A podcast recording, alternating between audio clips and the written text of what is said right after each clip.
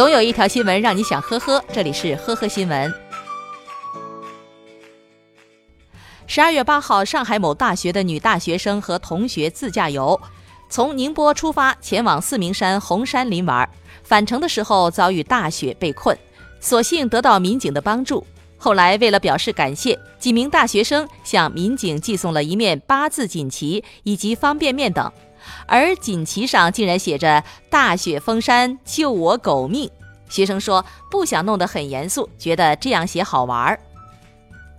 近日，湖北黄冈的一辆大货车倒车撞上了后方的车辆，事故事实清楚，大货车负事故的全部责任。然而，当货车老板叶某得知事故的赔偿金额后，竟然只身驱车一百多公里到事故现场与对方理论。双方在现场发生了激烈的争吵，对赔偿金额始终无法达成共识。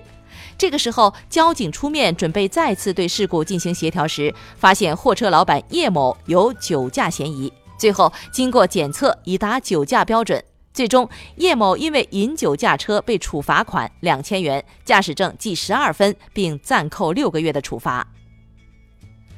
近日，江西抚州的一名女子周某骑行电动三轮车，未按规定行驶在非机动车道上，交警将车拦下以后，依法对周某处以五十元罚款。没想到周某不仅拒缴罚款，还叫来了丈夫和公公帮忙助阵。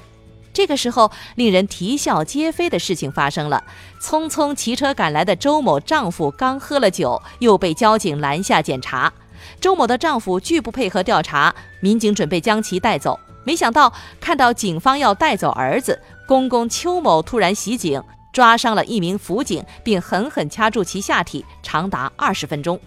目前，邱某因为涉嫌妨害公务罪已被刑事拘留。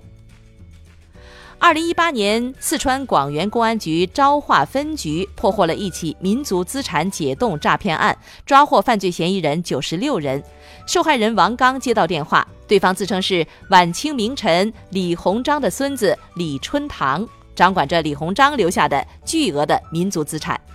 现在，李春堂想解冻这些资产，用于国家的扶贫项目，需要王刚帮他筹集解冻款。为了博取信任，李春堂奉上了各种伪造的文件，甚至还有假的国务院授权书。